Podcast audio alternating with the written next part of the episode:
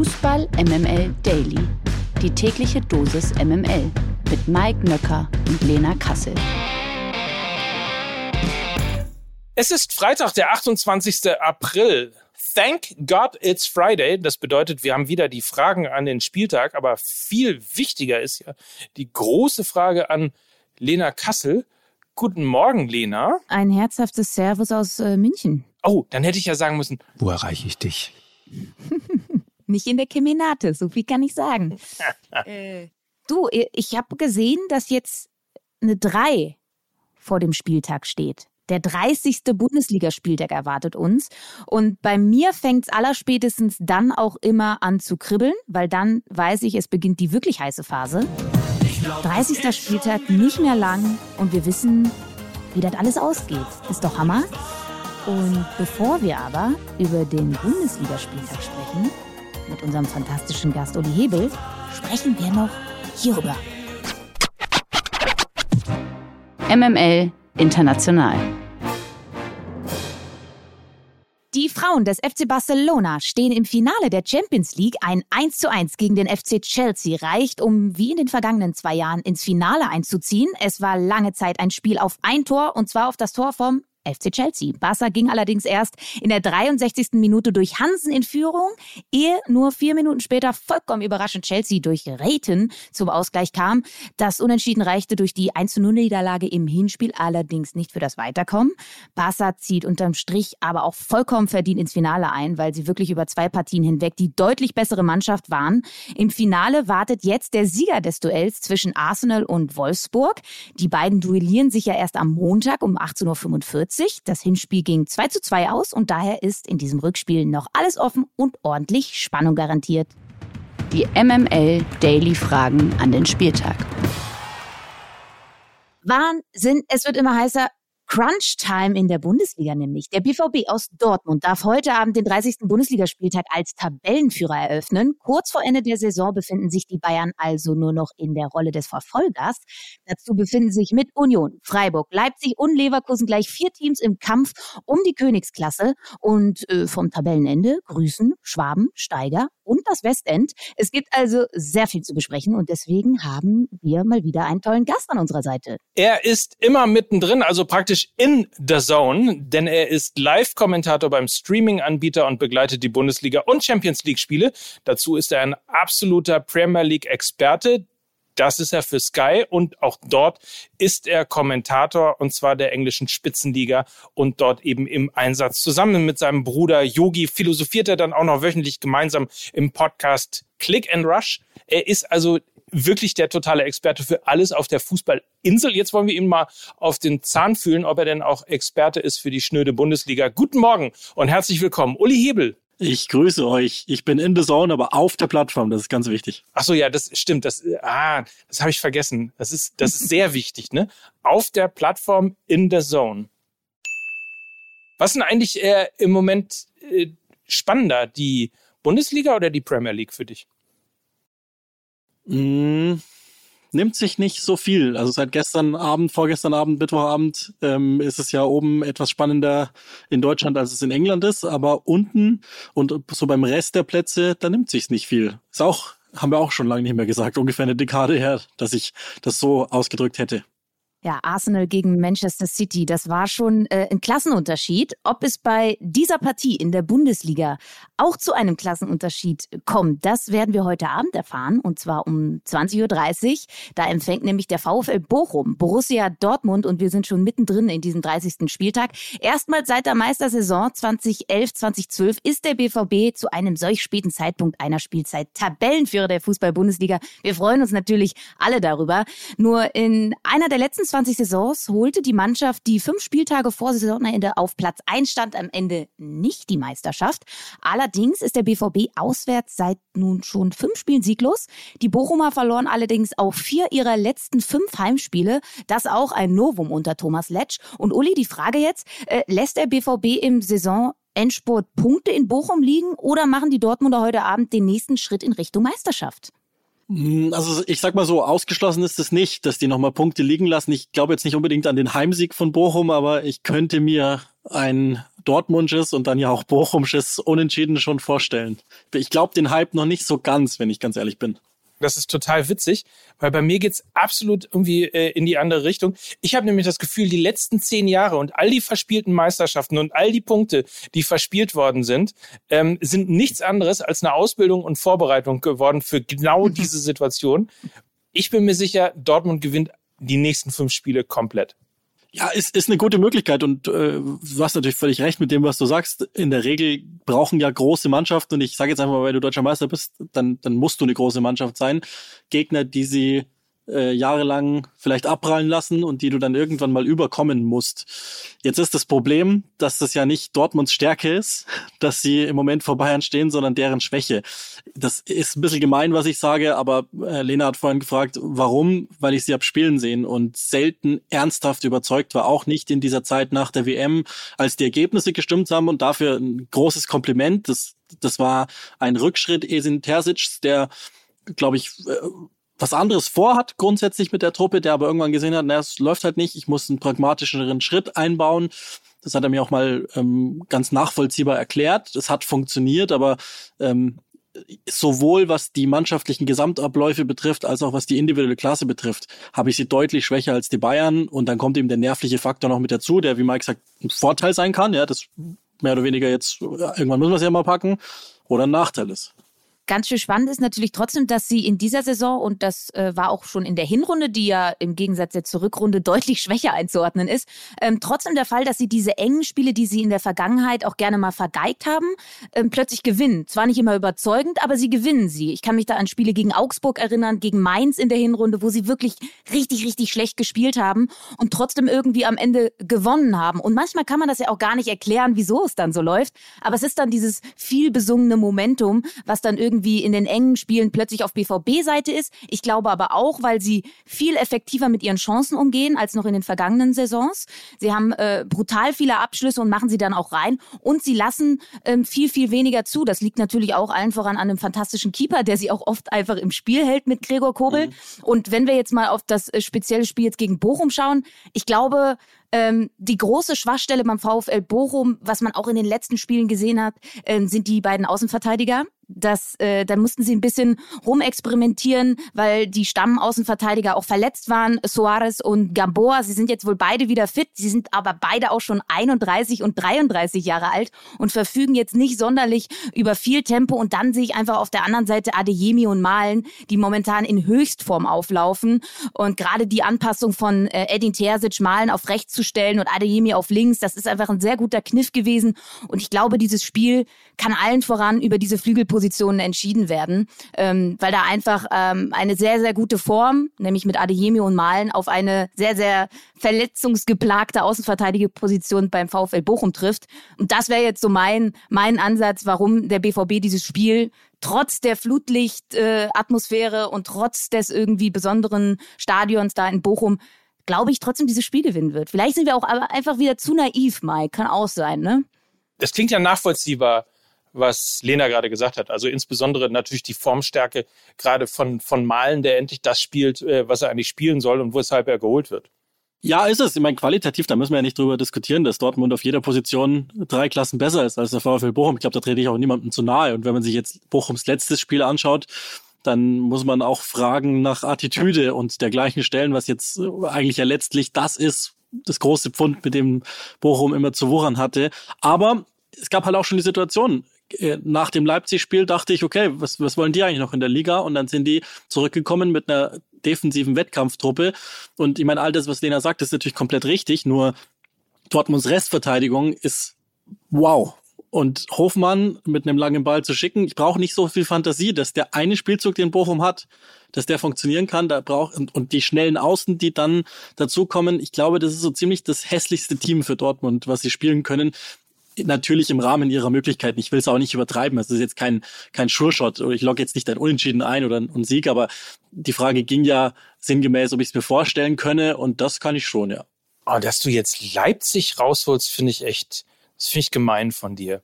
Ähm, was mich aber, was mich aber interessieren würde, weil du es gerade eben angesprochen hast, du hast dich mit Edin Terzic unterhalten und der hat dir gesagt, ähm, dass er ein paar Sachen ähm, umstellen musste und sozusagen ähm, wie hast du es ausgedrückt, dass er ein paar Kompromisse machen musste, obwohl er eigentlich einen anderen Fußball spielen möchte. Äh, welchen Fußball möchte er denn spielen und was sind die Kompromisse, die er macht?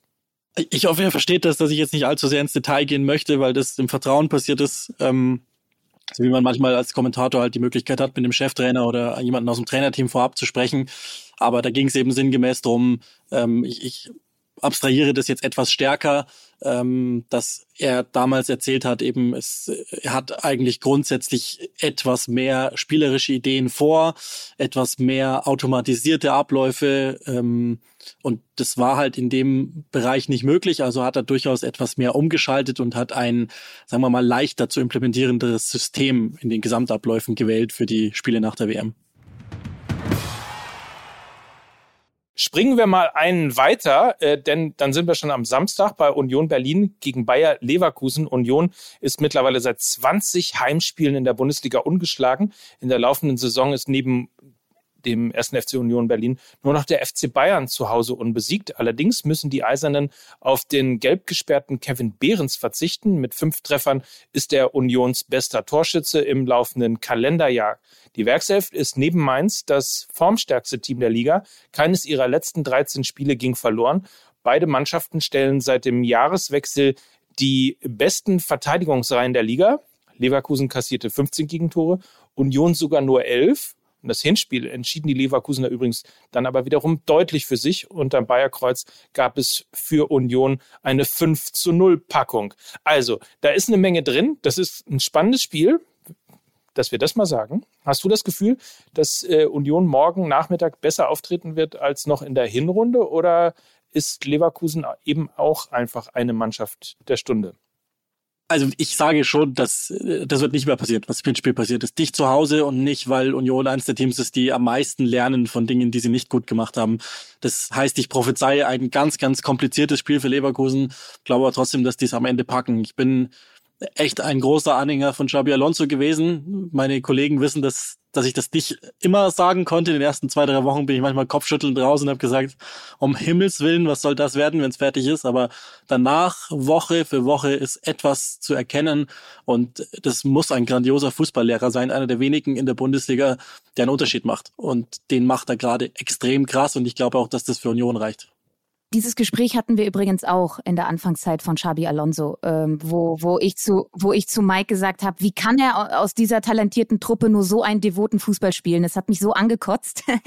und jetzt hat man irgendwie verstanden, was er wollte. Ne? Er hat erstmal ein bisschen die Defensive aufgebaut, hat ähm, irgendwie stabilisiert und trotzdem habe ich mittlerweile das Gefühl, dass Leverkusen aktuell mit unter den variabelsten Fußball spielen lässt. Also sie können verteidigen, das haben sie vergangene Woche gezeigt. Sie können aber auch mit Ball spielen, sie können kontern. Also sie besitzen irgendwie so die komplette Klaviatur des äh, Fußballwerkzeugkastens. Und da sehe ich dann auch so ein bisschen den Vorteil gegenüber Union Berlin. Im Hinspiel war es nämlich so, dass äh, Leverkusen das relativ smart gemacht hat. Ne? Sie haben halt einfach Union ein bisschen mehr den Ball gegeben, weil der Ballvortrag von Union eben die große Schwäche ist und haben sich eher auf ihre Kontersituationen äh, konzentriert. Also keine Überraschung, dass im Hinspiel auch äh, Musa Diaby einen Doppelpack gemacht hat. Ne? Das Tempo hatte Union einfach nicht. Deshalb glaube ich, wird es bei dieser Partie enorm auf die Restverteidigung bei Union ankommen. Bin sehr gespannt, ob sie da aus dem Hinspiel lernen.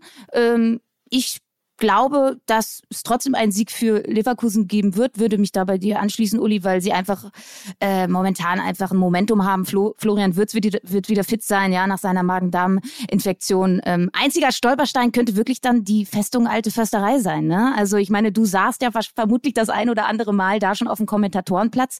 Was ist das für ein Zauber? Wieso, wieso kann dieses Stadion Spiele gewinnen? Ja, es ist schon echt sehr speziell, weil, weil das Gefühl da ist, dass die Menschen äh, keine Angst haben oder so, was da passieren könnte, sondern eher eine Art Forderung, so im Sinne von, kommt mal her und zeigt's mal bei uns. Und das ist eine Stimmung, die nie weggegangen ist. Die muss man auch konservieren. Das wird auch ganz schön schwierig, wenn jetzt dann irgendwann die Ansprüche auch steigen werden. Ähm, und das ist, glaube ich, die, die große Schwierigkeit für einen Gegner. Bei Leverkusen ist ja dann schon, spielt ja schon auch mit. Die haben plötzlich wieder Anspruchsdenken, weil sie ja eigentlich, wenn sie das Restprogramm von sich und den anderen Gegnern anschauen, denken, naja, müsste schon gehen. Also ich glaube schon, dass die das am Ende wirklich denken, weil sie von sich glauben, dass sie auch in die Champions League gehören. Und mein Hände runter, die gehören auch in die Champions League.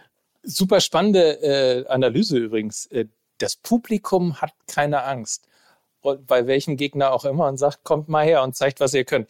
Das erinnert mich so ein bisschen an die, an die, an die frühen Zeiten, als das äh, Millantor noch das alte Millantor war, wo einem einfach irgendwie alles egal war, weil man wusste, äh, am Ende kann man es äh, vielleicht nicht spielerisch, aber dann doch mit Stimmung mhm. äh, dann erreichen. Und alles ist Bonus einfach irgendwie. Das ist ja, das ist ja eine schöne Haltung, mit der man in ein Fußballspiel gehen kann, weil das, was Union denen da geschenkt hat in den letzten Jahren, also wer hätte denn das gedacht?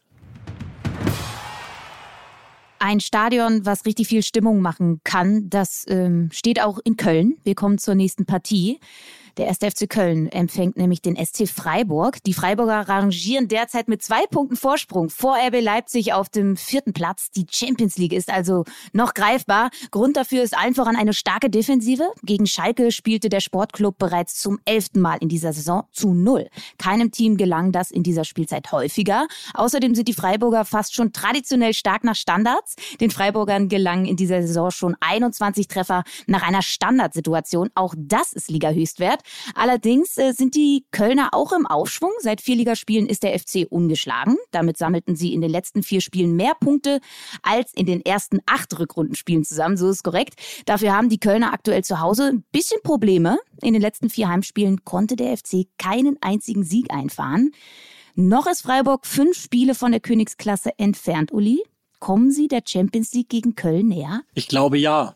Allein aus dem Grund, weil ich, ich habe es jetzt nicht mehr nochmal verifiziert, aber ich hatte das Gefühl, dass Freiburg in dieser Saison die Aufgaben gegen die talentgleichen, aber unterrangigen Gegner eigentlich immer gelöst hat.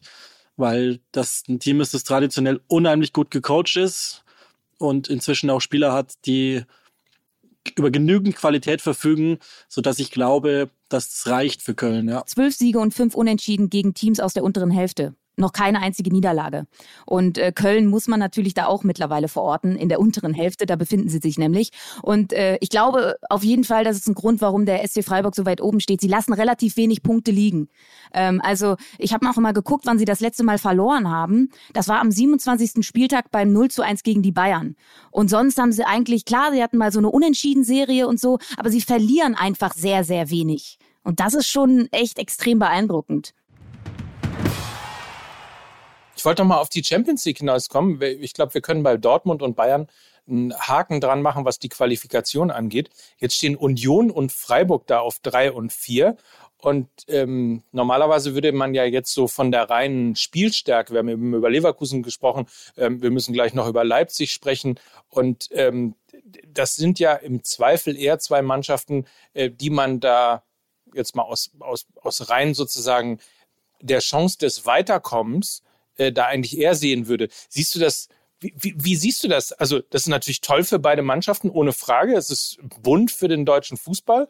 Ist das ähm, eine Entwicklung, die vielleicht sportlich von der Performance her äh, etwas schlechter ist? Oder ist eh wurscht, weil ab dem Viertelfinale sind eh alle deutschen Mannschaften raus? Also wenn ich ausholen darf, einmal ganz kurz, ich, ich versuche es zumindest schnell, ähm, dann ist das etwas, was der Fußballfan in mir nicht so gerne mag, dass diese beiden Mannschaften auf drei und vier stehen, weil sie der zwar gute oder beste Querschnitt der Liga sind, aber sie sind der Querschnitt der Liga und sie spielen mit einer super simplen Fußballidee alles erfolgreich. Insofern der Zweck, wie wir wissen, der heiligt sämtliche Mittel, aber diese Mittel, die sehe ich super ungerne. Und ähm, weswegen ich mir dann am Ende schon auch wünschen würde, dass wenigstens nicht beide in die Champions League kommen, aber am Ende ist es so, beides wären tolle Geschichten und das darf man ja auch nie ganz vergessen, auch wenn mir am Ende das, die Systematik schon immer etwas wichtiger ist als die Geschichte. Da, da bin ich ganz ehrlich, aber das sind so ein bisschen mein, also wenn ich, wenn ich ein, ein Essay spreche, dann ist das das, was mir als allererstes in den Kopf kommt, dass ich nicht so glücklich bin, dass so viele von diesen Mannschaften, und ich meine, Freiburg gegen Köln ist ja auch letztlich Bundesliga at its best oder worst, ganz wie man es haben will, dann, dann sind wir genau bei, bei diesen Themen, die mir dann irgendwie aufstoßen. Amen. Spricht der Premier League-Fan, oder? Oh ja, das ist natürlich, das ist mir schon, also ich will ja, es gibt ja Gründe dafür, die sind uns ja alle klar und die, die meisten Antworten auf die komplizierten Fragen heißen immer Geld, aber wenn ich manchmal ein Freitagabendspiel mache auf Schalke gegen Wolfsburg und am nächsten Tag mache ich dann 13 gegen 15 in der Premier League, das ist aber ein Unterschied, kann ich euch sagen. Ja, krass. Mal gucken, ob das nächste Spiel einen Unterschied macht für dich. Vielleicht passiert da ja was. RB Leipzig gegen Hoffenheim, das ist Samstag 15.30 Nur der BVB sammelte zu Hause mehr Punkte in der Liga als die Leipziger. Mit bislang nur 19 Punkten spielt RB dennoch die zweitschwächste Rückrunde seiner Vereinsgeschichte. Ähnlich ist es bei der TSG. Auch die Hoffenheimer spielen bislang ihre zweitschwächste Bundesliga-Saison. Die TSG bäumt sich mittlerweile aber deutlich gegen den Abstieg auf. Die Hoffenheimer gewannen drei ihrer letzten fünf Ligaspiele. Auswärts sind sie schon seit zwei Spielen ungeschlagen. Und damit die Frage an dich, Uli. Greifen sie nochmal an oder gelingt Hoffenheim quasi der Big Point oder die Big Points im Abstiegskampf? Also erstmal andere Ebene, aber auch wieder Bundesliga-Querschnitt. Leipzig gegen Hoffenheim. Ganz wertfrei. Und ich glaube ja, dass Leipzig auf jeden Fall bis zum Schluss dabei bleibt, einfach weil die Qualität zu hoch ist und weil ich am Ende glaube, das ist natürlich wieder so ein Gegner, der Leipzig äh, nicht so liegt, weil am besten haben sie es natürlich, wenn das Spiel ins Wabern gerät. Da sind sie am, am stärksten aus meiner Sicht mit Ball am Fuß und einem tiefen Gegner tun sie sich immer, immer noch schwer, weil sie auch nicht hundertprozentig die Spielertypen dafür haben. Das steht und fällt ja immer alles mit Olmo und oder Soboslai. Und äh, so jemand wie Timo Werner ist in dem Spiel eigentlich gar nicht zu bringen, glaube ich. Trotzdem müsste die Qualität ausreichen gegen, gegen Hoffenheim, dass das reicht. Das war mal ein totaler Flexibilitätsgipfel, aber beide Mannschaften sind ja jetzt inzwischen total leicht dekodierbar auf ihre Weise, aber Leipzig halt auf einem deutlich höheren Niveau. Da sind wir auch beim Punkt, ne? Sobosloy, glaube ich, für die Partie gelb gesperrt, äh, nicht mit dabei. Und äh, generell habe ich so ein bisschen das Gefühl bei Leipzig, ähm, wenn äh, Timo Werner nicht trifft und man ihm die Tiefe nimmt, dann passiert vorne relativ wenig. Also Christopher Nkunku fehlt an allen Ecken und Enden und ähm, es gibt ja auch noch einen André Silva in diesem Kader, der irgendwie aber keine Rolle mehr zu spielen scheint. Also sie sind offensiv extrem ausrechenbar, wenn ähm, Olmo nicht zaubert und wenn Werner keine Tiefe bekommt. Und das hat man allen voran auch gegen Leverkusen gesehen. Das war relativ deutlich. Und äh, da haben sich die eine, eine oder andere Chance natürlich erspielt, war sehr dominant, aber es hat halt so der letzte Punch einfach gefehlt. Und nun Kunku soll jetzt wieder fit sein, soll in der Startelf stehen. Ich glaube, das könnte RB wirklich jetzt im Endspurt um die Champions League nochmal so ein ganz neuen Spin nochmal geben, der X-Faktor dieser Mannschaft. Und äh, würde mich aber auch mal über eine Einschätzung von dir freuen, was Hoffenheim betrifft. Ich kann die gar nicht verorten. Steigen die jetzt ab? Rutschen die noch um, mit unten rein? Irgendwie kam das 1 zu 3 gegen, gegen Köln, diese Niederlage, für mich total überraschend. Ich dachte eher, die haben jetzt so einen Lauf gefunden, haben ja zuvor, glaube ich, vier Spiele nicht mehr verloren und, und dann zeigen sie so eine Leistung gegen Köln, wo man wieder gesehen hat, dass sie so in alte Muster verfallen sind. Ne? Stichwort Körperlichkeit, Zweikampfstärke, Laufintensität, all das, was Köln auf den Platz gebracht hat, da hatte Hoffenheim wieder enorme Probleme mit. Ja, und komischerweise müsste das an sich ein Kader sein, der genau diese Dinge bringt. So ist er ja auch mal angedacht worden in der Zusammenstellung.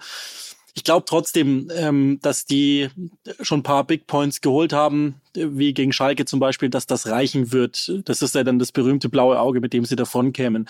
Pellegrini Ramatarazzo ist das Gleiche. Ne? Der, der macht hier eine Sache, die gute Trainer zum richtigen Zeitpunkt aus meiner Sicht bringen der fängt jetzt nicht an, den Fußball zu spielen, dem ich eher anhänge, nämlich mit ballfernen Achtern, die tief gehen, Diagonalbälle. Also ist ja auch jetzt nichts brutal ähm, Innovatives, aber der hat schon ein gewisses, eine gewisse Ästhetik in seinem Fußballspiel ganz gerne.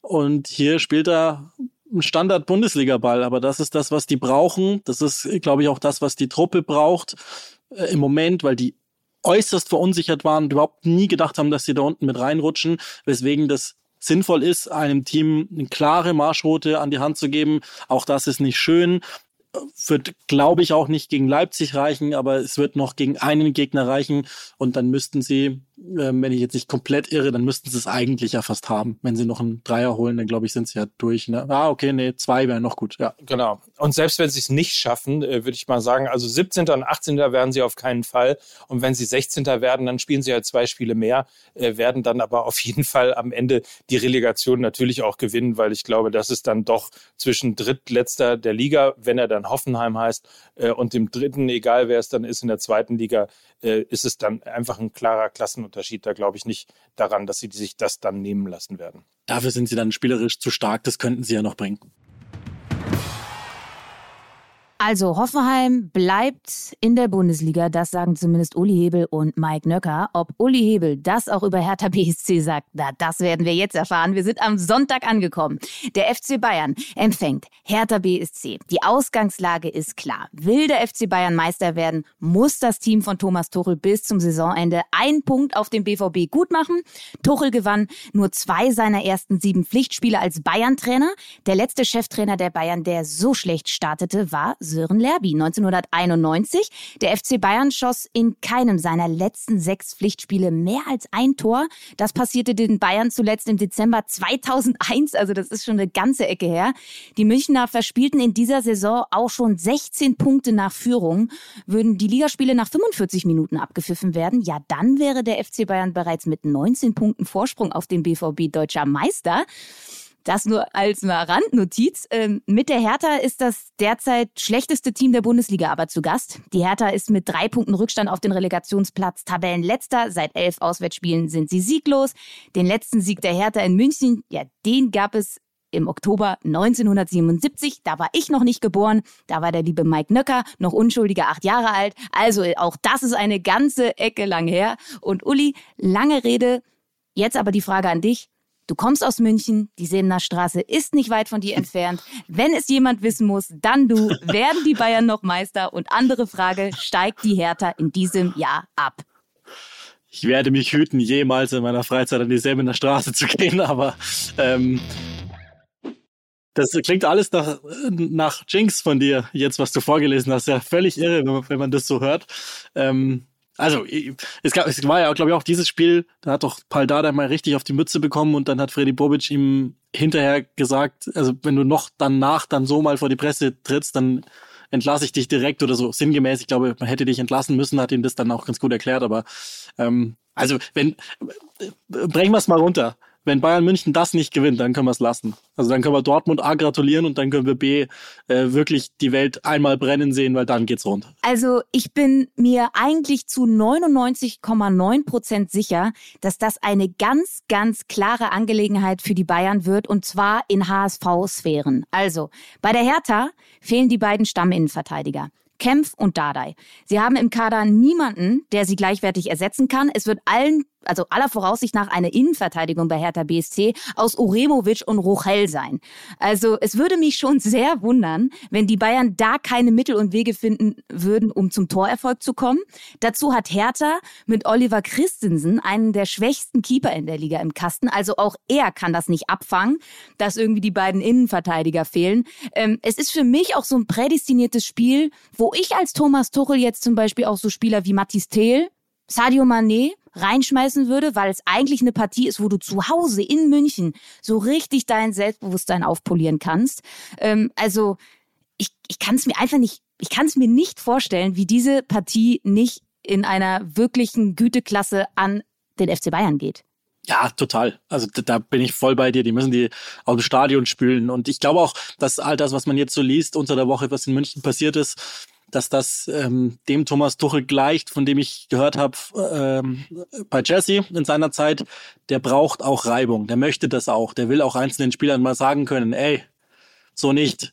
Und das scheint er ja getan zu haben. Entsprechend wird er da eine Mannschaft hinzaubern. Und ähm, bei Hertha, das ist ja auch so ein, so ein Thema, dass da ich will immer nicht äh, zu sehr auf Mentalität und so raus, weil da macht man sich, glaube ich, manchmal leicht, wenn man nichts mehr erklären kann. Nichtsdestotrotz, wenn man sich die Mannschaft mal anguckt, dann glaube ich, denken 14 bis 20 Kaderspieler, ist mir doch egal. Ich krieg sowieso einen Vertrag irgendwo in der ersten Liga nächstes Jahr.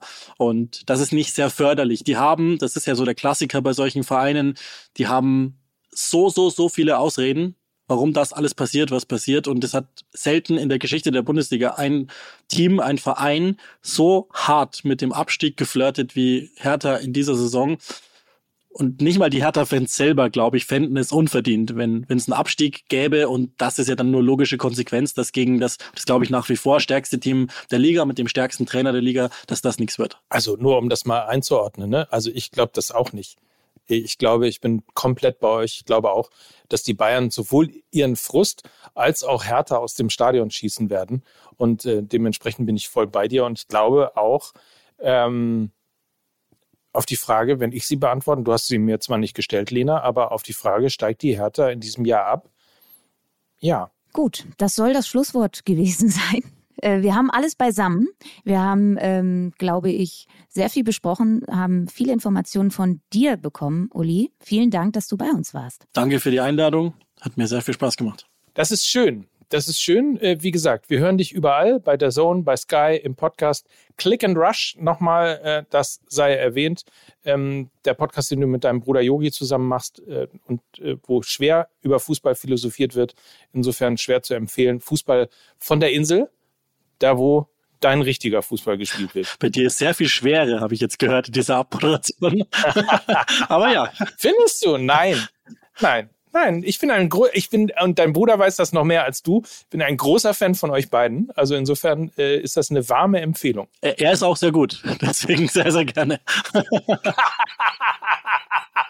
sehr schön.